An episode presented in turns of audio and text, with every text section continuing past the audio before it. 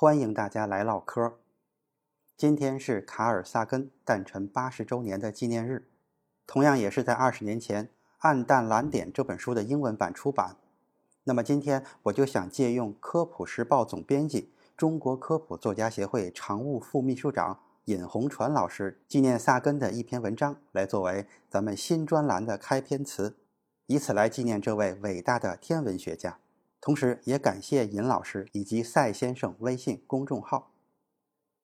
一九三四年的十一月九日，卡尔萨根出生于纽约的布鲁克林，父亲是一个普通的工人，几乎是对科学一无所知。但是，正是这位父亲教会了萨根既要具有怀疑精神，又要保持求知欲望的方法。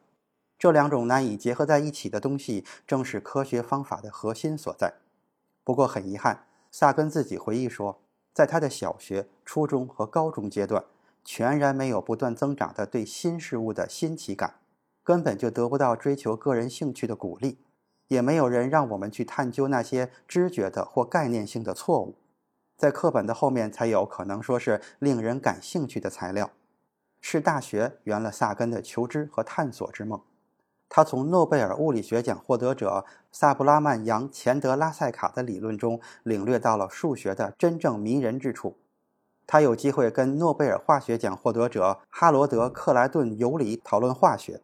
他一度师从诺贝尔医学或生理学奖获得者赫尔曼·约瑟夫·穆勒学习生物学。他又跟太阳系理论最有影响的权威之一杰拉德·彼得·柯伊伯学习过行星天文学。他还修完了美国著名教育学家、曾任芝加哥大学校长的罗伯特·梅纳德·哈钦斯开设的一门普通教育课。大学里开阔的学科视野和活跃的学术气氛，使得萨根得以填补他过去所接受的教育中的一些空白。许多以前非常神秘的东西，在他那头脑中逐渐变得清晰起来。一九六零年，从芝加哥大学拿到天文学和天体物理学博士学位后。萨根成了哈佛大学的一名教员，并从事有关地球上的生命起源和地外生命的研究。1968年，萨根来到康奈尔大学天文学系，担任行星研究室主任，致力于行星表面与大气的物理学和化学的研究。早在探测器对近地行星实地考察多年之前，萨根就先后提出了一系列如今已被公认的论点。金星大气的酷热起因于温室效应，火星表面存在着显著的高度差，明暗区域是其尘埃不同的标志，而其变迁则是季风所致。他还认定土卫六上出现的微红的霾是因为其大气中存在有机分子等。后来，基于对行星气候与环境的研究结果，萨根把公众的注意力带到了对地球及其重要的环境危机以及其他灾害问题上。比如温室效应和臭氧层出现空洞等等。此外，萨根作为美国国家航空航天局的专家，多次参与了“水手号”“海盗号”“先驱者号”“旅行者号”宇宙飞船的科学设计和资料分析等工作，对于他有力地推动了利用探测器探测其他行星的计划，并在行星研究领域取得了许多重要的成果。国际天文学联合会在一九八二年。把第二七零九号小行星命名为卡尔萨根。一九九七年七月四日，在火星上平安着陆的火星探路者号探测器被重新命名为卡尔萨根纪念站。在组织并鼓励寻找地外智慧生命的计划里，卡尔萨根还是关键的科学家之一。先驱者号携带的金属饰板和旅行者号携带的声像片，向地外文明展现的地球标志物以及我们人类的问候。均由他主持设计，他是人类并不孤独这一著名论断的最强有力的支持者之一，也是宇宙生物学的创始人和开拓者之一。二十世纪的八十年代初，萨根创作了以人类向外星文明推进为主题的长篇科幻小说《接触》，后来被好莱坞拍成了电影《接触未来》。这部小说的预支稿酬高达二百万美元，足可见萨根当时的知名度和社会影响力。美国知名的天文学杂志《天空和望远镜》曾经刊载过一幅漫画，描述两个长有触角的外星人刚从宇宙飞船里出来，就对迎候他们的地球人说：“带我们去见卡尔萨根吧。”这彰显出萨根在寻找地外智慧生命的工作中倾注了巨大的热情，并采取了实际的科学行动。所以，不仅地球人敬重他，就连外星人也对他念念不忘。萨根的科普生涯开始于刚刚兴起的太空时代，并与他的研究工作密切相关。在一九六九年登月获得成功之后，美国又相继发射了一系列行星探测器。科学，尤其是太空科学，引发了许多公众的关注和兴趣。一九七六年，海盗号资料分析处的金特里里建议萨根，不妨借助电视这个平台，向公众介绍太空探测的那些重大发现。四年过后，一九八零年，由萨根自编自导自演的大型科学电视系列片《宇宙》风靡全球。这部十三集的系列片把天文。地理、历史、哲学以及生命的起源、进化和地外文明的探讨等都融为一炉，谱写了地球上生命、文明与科学诞生和发展的宏伟篇章。它被翻译成十多种语言，在六十多个国家放映，有超过六亿人观看。这一年十月，萨根成了《时代周刊》的封面人物。与此同时，由萨根以优雅的文体写就与电视片配套的《宇宙》一书接踵而至。位列《纽约时报》畅销书排行榜达七十周之久，仅在美国就印刷了四十余次。另外还有三十多个国外的版本。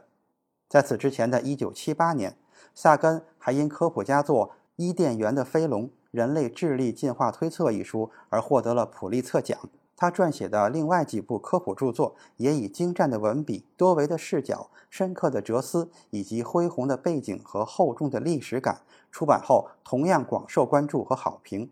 美国科普巨匠艾萨克·阿西莫夫生前曾经赞扬萨根具有米达斯点物成金的魔力，任何题材一经他手就会金光闪闪。总而言之，萨根的科普作品内容丰富、博大精深，人文色彩浓郁，甚至不乏天马行空般的想象。然而，贯穿其中的科学思想和科学方法，才是这些作品的精髓所在。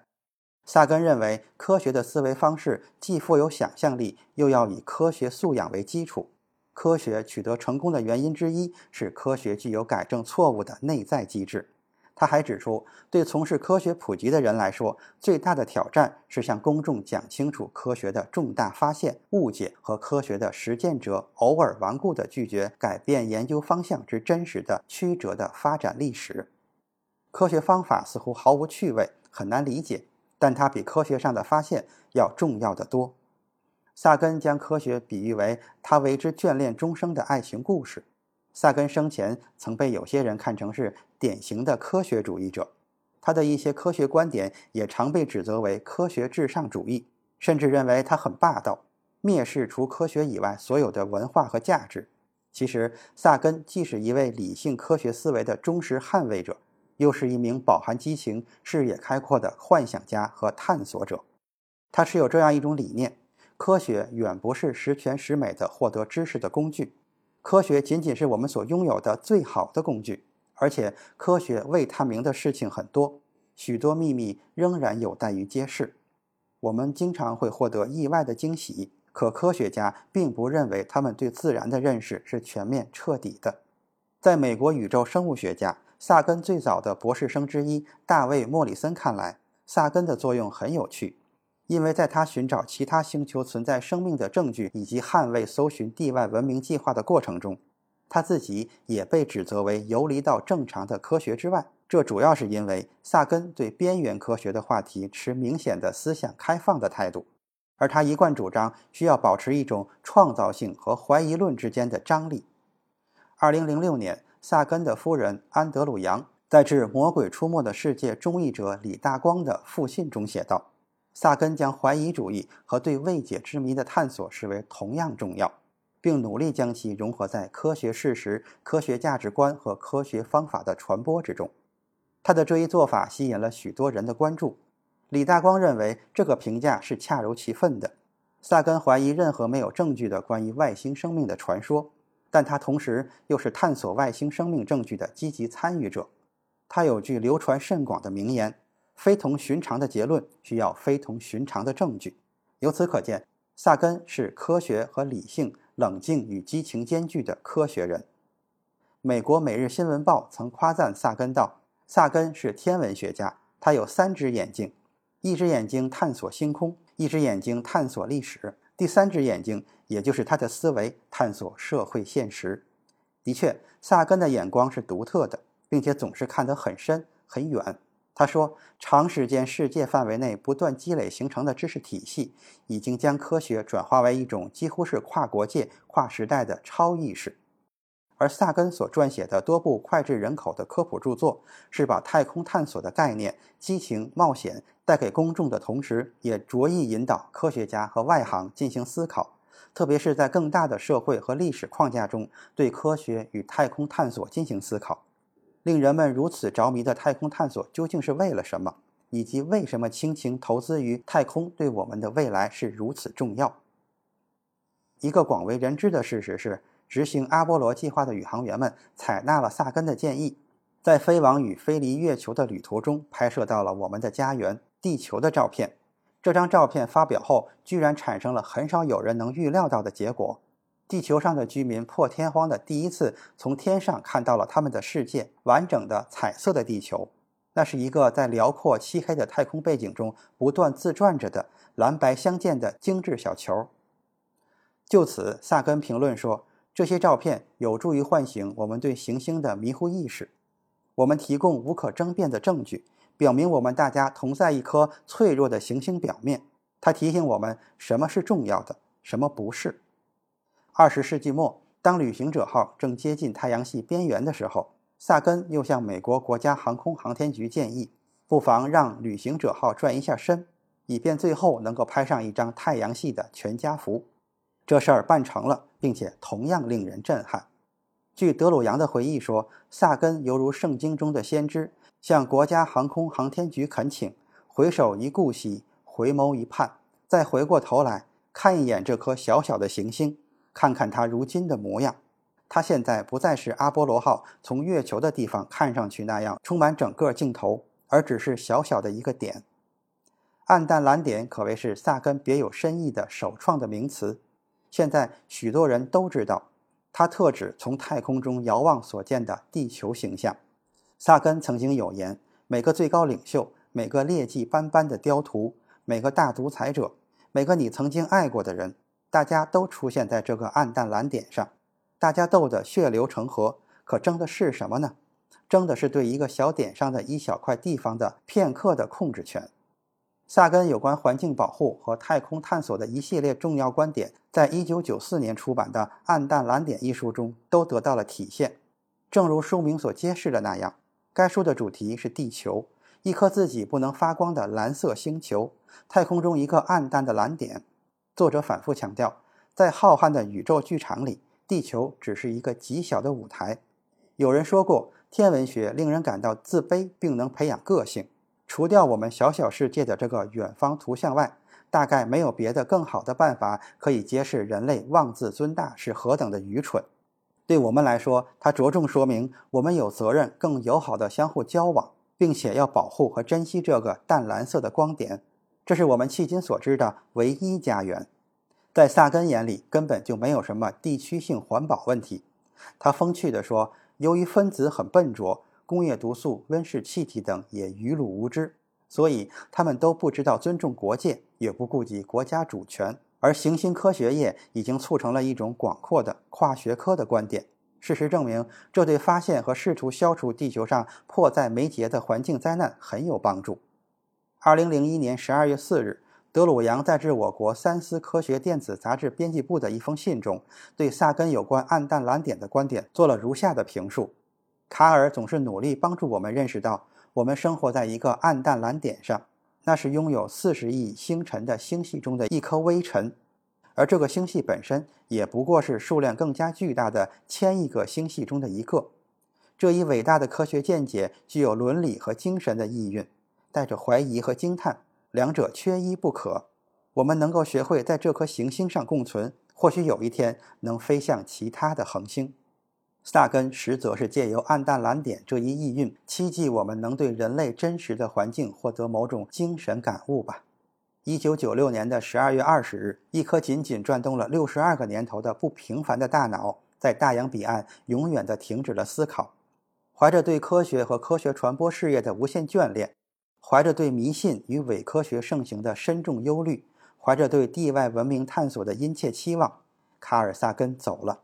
这位令世人仰慕的科学先生，刚刚过完六十岁的生日，就被诊断出了患有一种罕见的疾病——骨髓异常不良增生症。在跟疾病坚强地斗争了将近两年之后，他因感染肺炎而撒手离去。他实在是心有不甘，因为他还有太多的事情没有做完。他也感到欣慰，因为他从科学研究之中延伸出来，倾注了满腔热情的写作、讲课、演说和电视节目。已经使得全世界的千百万人受益，并激励了许多年轻人投身科学。实际上，萨根在他事业的早期就已经认识到，科学家有责任介入社会。在一个技术性的社会里，科学是做出明智决策的关键性因素。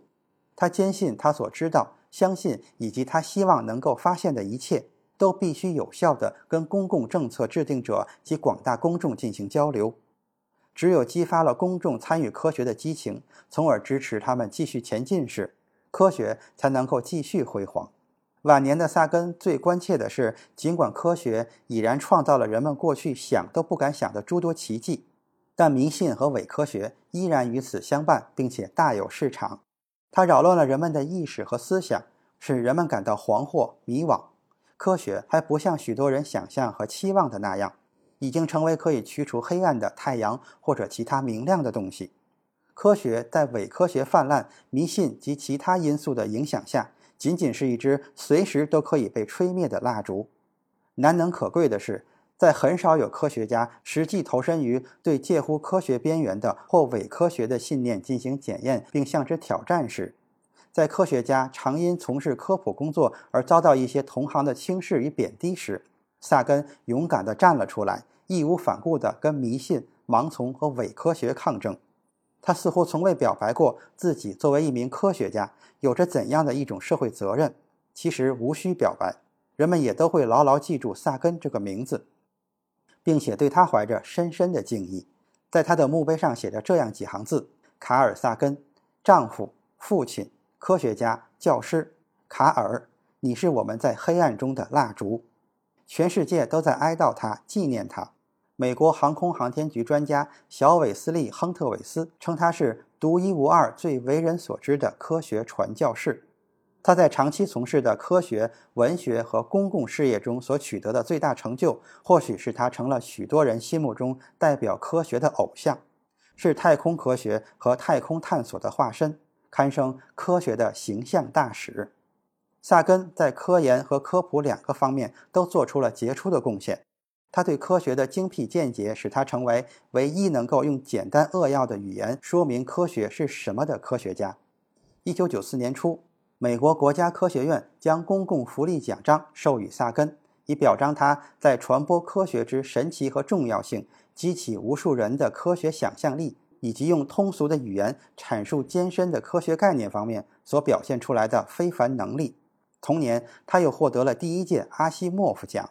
康奈尔大学荣誉校长弗兰克·罗兹评论说：“萨根是一个优秀的探究者，是他这个领域的领头羊。他讲的题目是宇宙，而他的课堂是世界。”在萨根诞辰八十周年和《暗淡蓝点》英文版出版二十周年的时候，希望能用这种方式来表达对这位宇宙漂泊者的敬意。从下期节目开始，咱们就正式走进萨根的宇宙。咱们下期节目再见。